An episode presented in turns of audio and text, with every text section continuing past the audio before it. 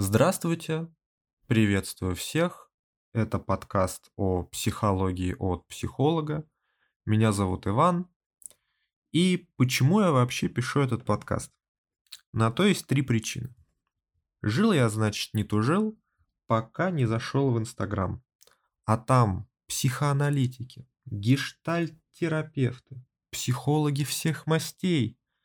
И заходите, тренинги, консультации. Прекрасно, думаю я. Тема идет в народ, развивается, люди узнают что-то новое. И решил я, значит, почитать, что же люди узнают нового.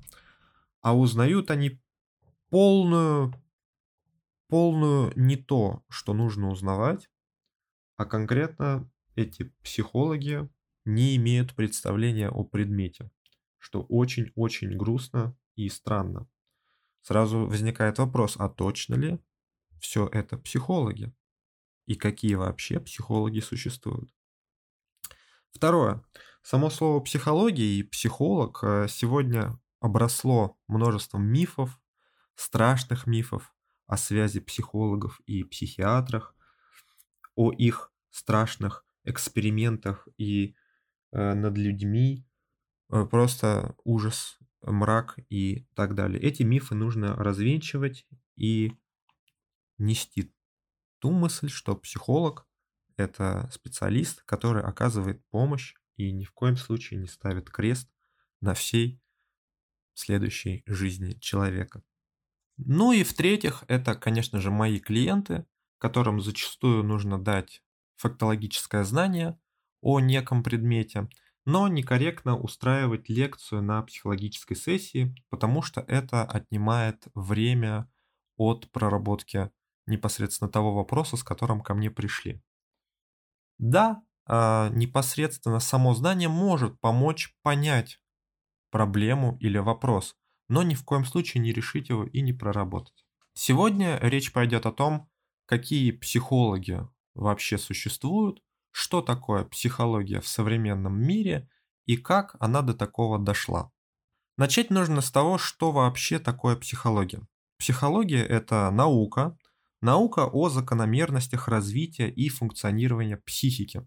Психика интересовала еще древних греков, правда тогда она подпадала под определение душа, и греки задавались вопросом о том, можно ли отделить душу от тела, можно ли как-то изучать душу теми научными методами, которые были доступны на то время. Но современная же научная психология отчитывает свои годы от года 1879 Тогда Вильгельм Вунд в Лейпциге основал первую в мире экспериментальную психологическую лабораторию. Вильгельма на тот год интересовал разум как материальный объект, который можно изучить и подвергнуть научному осмыслению. Вильгельм Вунд в истории психологии известен прежде всего как родоначальник этой самой психологии, ну а мы же пойдем дальше, к следующей интересной для нас личности, а именно личности Зигмунда Фрейда, о котором многие из вас слышали. Фрейд известен прежде всего как создатель психоанализа, одном из первых терапевтических методов воздействия на человека. Тут нужно понимать следующий контекст. Если психология изучает развитие психики, Значит, у этой психики есть некоторые законы развития. Психика – это основа нашего поведения.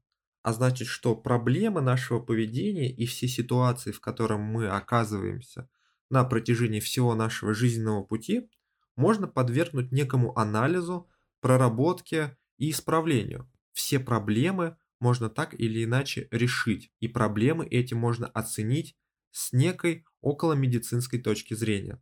Итак, Фрейд считал, что все наши проблемы, возникающие на протяжении нашей жизни, растут напрямую из детства, и все травмы, полученные в детстве, так или иначе проявляются в зрелом возрасте. Можно также сказать, что Фрейд полностью отрицал то, что в сознательном возрасте можно приобрести какое-то влияние извне, которое, ну, кардинальным образом повлияет на жизнь хотя бы в той же мере, в котором это могло повлиять в детстве. Таким образом, детство решает фактически всю нашу жизнь. По Фрейду, если говорить просто. Это интересное предположение с точки зрения науки, но есть и другой нюанс. До Фрейда мало кто видел в каждом фонарном столбе фаллический символ, а вот Фрейд как раз таки видел, что сегодня уже наводит на мысль о том, что сам Фрейд был, ну, возможно, немножечко болен, потому что он считал, что вообще все можно зациклить на некой генитальной области и не выходить оттуда. Также следует заметить, что типичными клиентками Фрейда были богатые вдовы, которые были в возрасте, имели много и психологических, и физических проблем, а также особый социальный уклад, заключающийся в том, что им не нужно было работать, у них было много денег, у них был малый круг общения. Это все наслаивалось, и Фрейд таким образом просто получал деньги, да, он просто вводил их в длительную так называемую терапию и стриг зелень. Если говорить откровенно. Сейчас вот так, без углубления в какую-то науку. Но перейдем к более интересующей нас теме. То, что Фрейд э, занимался своими изысканиями в денежном плане, совсем не означает, что психоанализ как теория полностью несостоятельна. Наоборот, в ней много интересных вещей, которые специалисты подчеркивают до сих пор.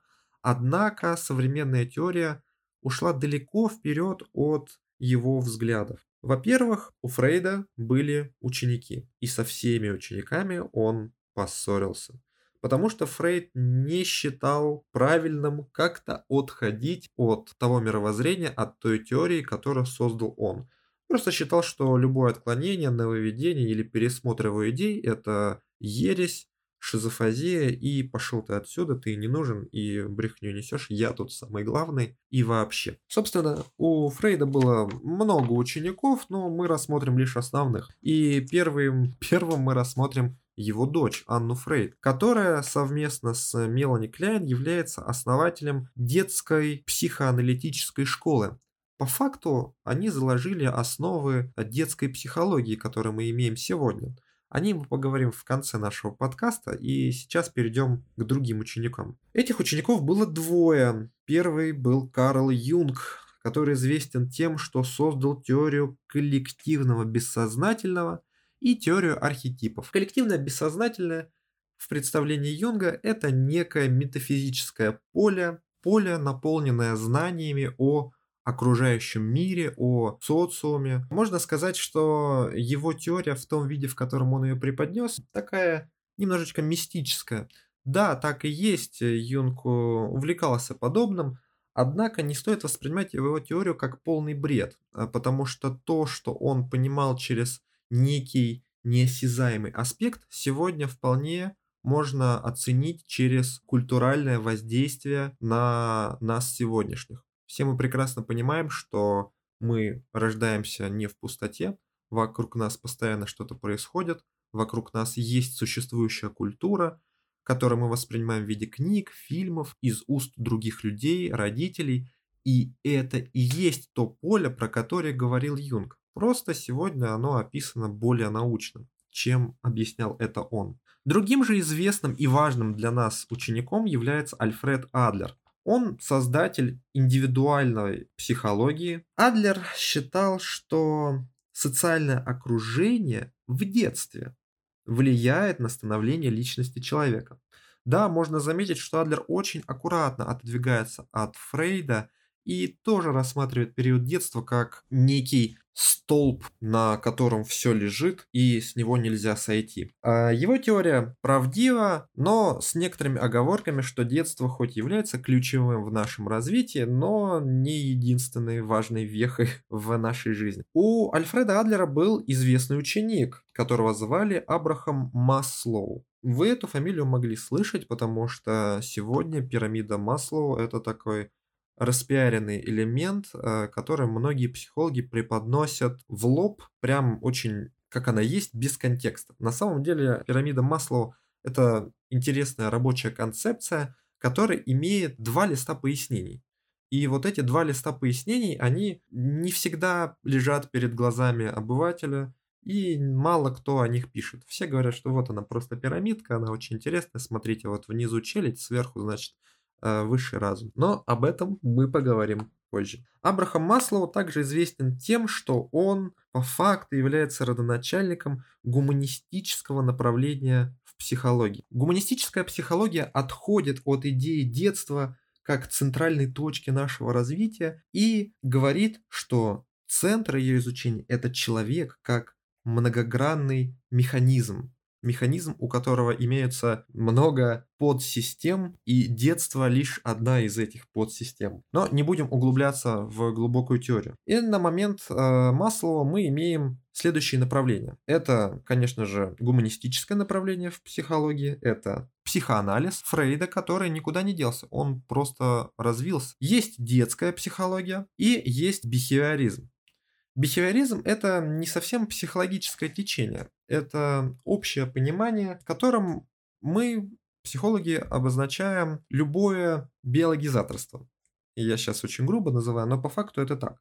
Можно сказать, что Павлов в эксперименте с собачками, где он э, нажимал на кнопочку, загоралась лампочка, и у собачек выделилась слюна на скорый обед, Павлов занимался бихевиоризмом. Бихевиоризм, конечно же, растет из медицины, и в психологию он тоже пришел из медицины как инструментарий, который помогает очень быстро и эффективно решить определенную проблему. Например, проблему курения или проблему некой вредной привычки. Но о бихевиоризме мы поговорим опять-таки в конце, потому что он фактически в первозданном виде дошел до наших дней и существует сегодня в виде все того же инструментария. Итак, из гуманистической психологии начали расти всякие разные направления. Наиболее интересным и неоднозначным при этом направлением является гештальт-терапия или гештальт-психология, оно же гештальт направление. Вроде бы про одно и то же, но название совсем чуть-чуть разные, а по факту разница очень большая. В чем же тут странность? Ну, во-первых, в том, что гештальтистом на самом деле был Макс Вертгеймер, который с товарищами в 1912 годах примерно занимался вопросами зрительного восприятия, а именно иллюзиями, ошибках этого восприятия. Многие из вас видели картинки из разряда, что изображено здесь ваза или два лица, или что ты видишь, старушку или молодую женщину. Вот эти все приколы с иллюзиями, в общем-то, были созданы Вертгеймером и компанией в этих же самых годах. Отсюда возникает вопрос. Так какое это имеет отношение непосредственно к психологии и вообще к работе психики. Ну, к работе психики все-таки имеет, потому что восприятие так или иначе на глазах не останавливается, оно подвязано на нашем мышлении, на обработке визуальной информации нашим мозгом, и дальше мы уходим в глубокую науку. Само слово «гештальт» напрямую нельзя перевести на русский язык. Ближайшим переводом будет слово «образ», ну просто «образ». И то оно не совсем верное, оно более многогранное. Стоит лучше спросить лингвистов. Итак, что же такое гештальт сегодня? А вот уже не ясно. С одной стороны, можно сказать, что каким-то образом эксперименты и теория Макса Вертгеймера перешла в психологию и терапию, и через эти знания современные терапевты каким-то образом помогают людям, но нет, это все не так, на самом деле нет, это брехня, потому что гештальтерапевт сегодня это просто психолог, который почему-то решил назвать себя гештальтистом. Вот просто ничего. Это слово буквально ничего не означает. Человек, работающий в русле гештальт-психологии, занимается, ну, все-таки, если это правда специалист с образованием, определенными вопросами. Например, вопросами семьи, вопросами детства, бизнес-вопросами, почему бы и нет. И при этом называет себя гештальтистом, гештальт-терапевтом, что очень странно. Но такие специалисты существуют. Что ж, ну, будем с ними жить. Некоторые из вас, те, кто, возможно, читали какие-нибудь книжки, материалы, статьи, скажут, но подожди, ведь был Перлс, который в 50-х годах пришел с гештальт-терапией, которая никак не относилась к тем гештальтам Макса Вертгеймера. Да, вы будете правы, У гештальт-направления достаточно интересная, но при этом мутная история. Прикол в том, что эта муть никак не развеялась с годами. То есть этому направлению около 50 лет, и при этом нельзя точно отметить какого-то создателя, нельзя точно отметить какой-то особой теории. Например, разграничить теорию Анны Фрейд и теорию Зигмунда Фрейда. Зигмунд Фрейд говорил, что все проблемы из детства, а Анна Фрейда говорила, хорошо, тогда я не буду заниматься взрослыми, я занимаюсь детьми. И тут довольно все четко. А что такое гештальт направление? Вы занимаетесь образами, иллюзиями? Непонятно. Поэтому перейдем пока что к следующему интересному направлению экзистенциальной психологии и ее отцу Виктору Франку, который, кстати, умер в 1997 году, так что вы примерно можете оценить временные рамки. Что же это такое? Страшное слово. Экзистенциальная психология. Так понятно, вот прям как у той же Анны Фрейд детская психология, да? У экзистенциального направления тоже много нюансов и много мути. А, Начнем с того, что все направление психологии основано на идеях э, Кьеркегора, где предметом является некий уникальный жизненный опыт. Опять-таки, нельзя сказать, что экзистенциальная психология полный бред, но сегодня это не лидирующее течение в науке. Да, идеи, конкретные инструменты из этого направления, конечно же, взяты,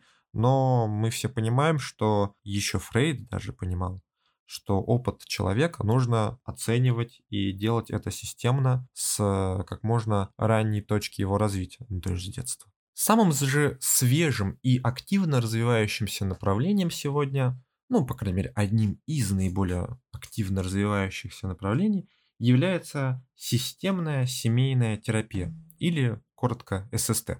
Теория – это не прям чтобы самая новая. На самом деле она развивалась на протяжении всего 20 века. Теория эта говорит нам, что семья не является набором отдельных личностей. Это не отдельные мужчины, женщины, дети, э, матери и отцы. Это полноценная система, у которой есть отдельные законы развития, и все проблемы, которые возникают в семье, они системные. То есть там нет какой-то реферальной точки, которая во всем виновата, и рассматривать нужно только ее. Нет-нет-нет. Соответственно, эта мысль перевернула умы. Хотя, с одной стороны, вот нам может показаться, что, ну, как бы, да, семья – это система. Но если раньше специалисты рассматривали семейную проблему исходя из поведения конкретных людей, то сейчас семейная проблема может быть симптомом нарушения работы целой системы, а законы функционирования и развития этой системы уже выведены.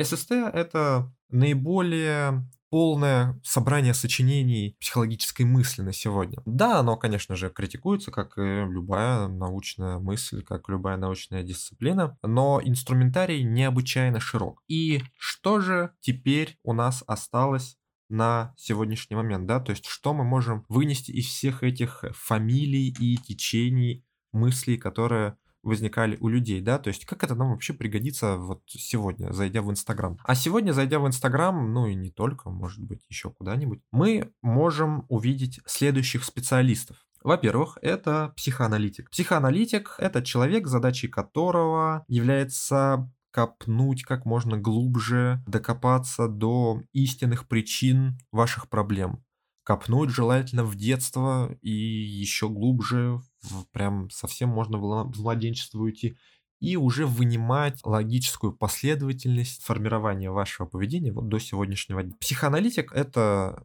специалист, э, с которым можно очень глубоко и качественно проработать какую-то проблему, тем самым изменив свое поведение и как бы докопавшись до истины, больше этой проблемы не видеть. Однако тут есть и э, минус. Во-первых, работа с психоаналитиком – это долгая работа, долгая значит больше года вы будете с ним, а также психоаналитик вряд ли сможет решить э, какую-то точечную вашу быструю проблему. То есть, допустим, это какая-то зависимость, опять-таки, не могу бросить курить. Или же с вами что-то случилось вот в эти выходные, вы там в понедельник пришли к психоаналитику, и говорите, вот там на работе все идиоты на меня наорали, на меня э, друзья наорали, у меня что-то портится с ними отношения, я не могу понять, что происходит. И как бы давайте разберем вообще, может быть, там я в чем-то не права, может быть, все вокруг дебилы и этого не понимают. И психоаналитик в данной ситуации, скорее всего, будет рассматривать это как некую длительную проблему, которая тянется там из детства и не сможет вам быстро помочь и быстро направить вас в нужное русло относительно текущей вашей ситуации. Второй сорт специалистов это специалисты-бихевиористы. Да, такие есть. Я не часто их вижу, но они существуют и даже иногда так себя называют. Э, задачей такого специалиста как раз-таки быстрое эффективное решение текущих проблем. Опять-таки, тоже курение.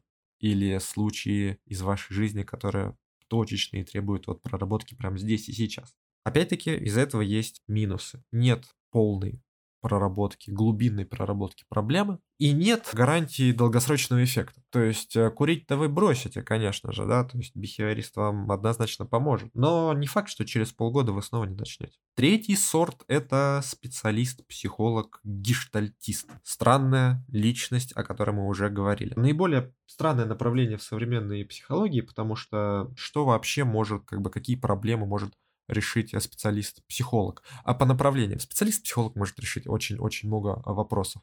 Но это либо какие-то личные проблемы, это какие-то семейные проблемы, это какие-то бизнес-проблемы. А под бизнес-проблемами мы понимаем, например, сложности в выступлениях, составлениях презентаций, каким-то длительным следованием плана и так далее. Это может быть какая-то коррекционная работа с детьми и вообще все, что касается взаимодействия с детьми и так далее. Что же такое специалист в гештальте? Тут есть два варианта возможных. Первое – это хороший психолог, хороший специалист, который по некоторым причинам, по каким-то непонятным абсолютно причинам называется гештальт-терапевт. Придя к такому специалисту, нужно просто задать вопрос на первой, на установочной сессии, то есть, а чем мы конкретно будем заниматься, что мы будем прорабатывать. И если он даст четкий ответ, например, смотрите, в вашей ситуации правильно будет начать с детства и проработать длительно этот вопрос, либо же он наоборот говорит, в вашей ситуации, я так считаю, у вас есть проблема там в целеполагании, либо в вашем окружении, либо в ваших границах, вот мы проработаем с ними. Если специалист называет такую кон- конкретику, то все хорошо. Если же гештальтист говорит, ну вот мы сейчас будем прорабатывать эту проблему, не знаю сколько, не знаю вообще как, что-то где-то, то как бы спасибо, мы все поняли, до свидания. Следующий сорт психолога – это семейный психолог семейный терапевт, если вам угодно. Собственно, по названию понятно, что он решает. На самом деле, это наиболее, ну, один из наиболее многогранных специалистов, которые могут решить не только внутрисемейную проблему, то есть проблему с супругом, супругой, с родителями, с детьми, ну и какую-то личную проблему, потому что вопрос семейный намного сложнее, чем вопрос личностного характера. И более того, семейный вопрос основан на взаимодействии, на принципах взаимодействия личности вообще с окружающим миром. Поэтому к семейному терапевту вполне можно обратиться с неким личным вопросом. Я не думаю, что он откажет, если же только у этого специалиста нет э, собственного табу на то, что я не работаю вот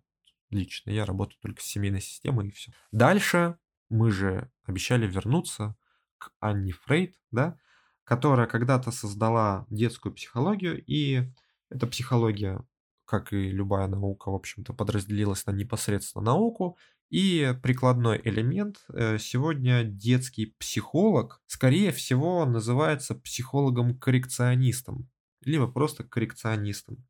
Это, в общем-то, это психолог, который занимается с детьми и исправляет различные нарушения у детей. То есть это задержки двигательного развития, умственного развития и различного рода развитий у детей, которых много. Да, это все разные линии, факторы становления ребенка. А коррекционист в основном работает только с детьми, И опять-таки э, семейный психолог, например, также может быть э, коррекционистом, потому что он мог э, обучаться по этому направлению как основному, а потом выбрать э, курсе на третьем стезю именно семейную, семейного консультирования и так далее. При этом у него пошло разделение программ, это коррекционное направление, которое так и не заканчивалось, и семейное параллельное. И таким образом он как бы является семейным психологом, но и владеет всеми коррекционными навыками. Однако психологов-коррекционистов зачастую можно увидеть в именно психологических центрах по работе с детьми. Если у вашего ребенка есть некие проблемы, и вы посещаете один из этих центров, то вы сами прекрасно знакомы с методами работы различных специалистов в области коррекции. Следующий сорт психологов – это психолог-дефектолог, он же логопед в народе.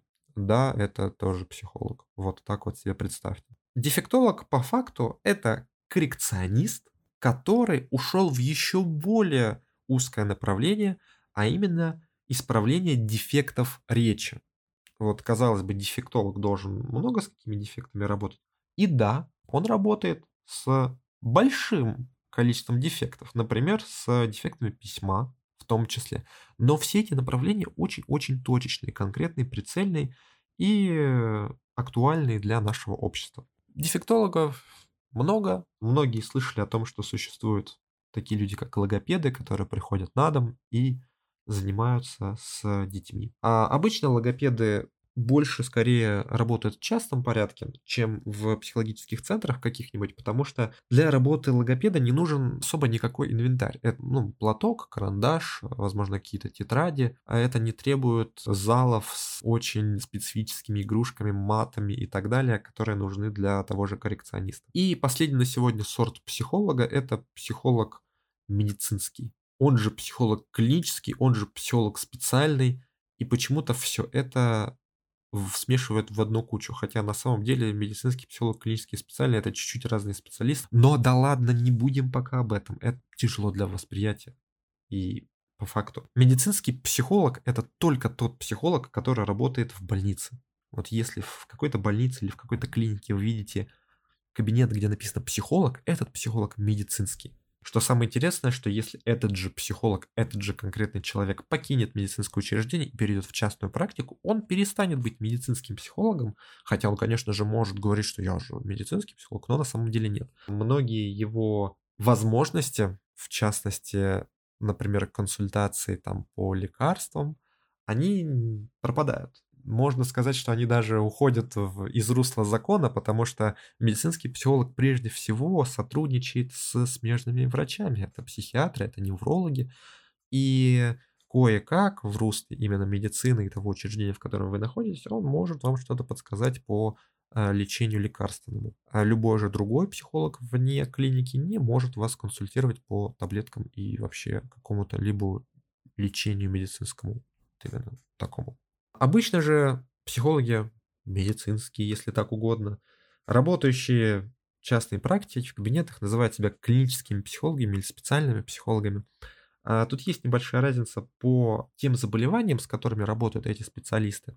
По факту же это специалист с фундаментальными знаниями о анатомии, о анатомии центральной нервной системы, о физиологии человека, с рядом медицинских знаний, и, конечно же, с серьезной психологической базой. И вместе с этим он идет консультировать в народ. Такой специалист может быть как психоаналитиком, как семейным терапевтом, так и гештальтистом, прости господи. Ну, в зависимости от того, просто какое название он себе выберет. Абсолютно точно нельзя сказать, что клинический психолог это вот что-то такое замкнутое, что опять-таки на том же втором-третьем курсе не могло себе выбрать направление например, семейное, по которому он учился дальше. Ну, так быть могло.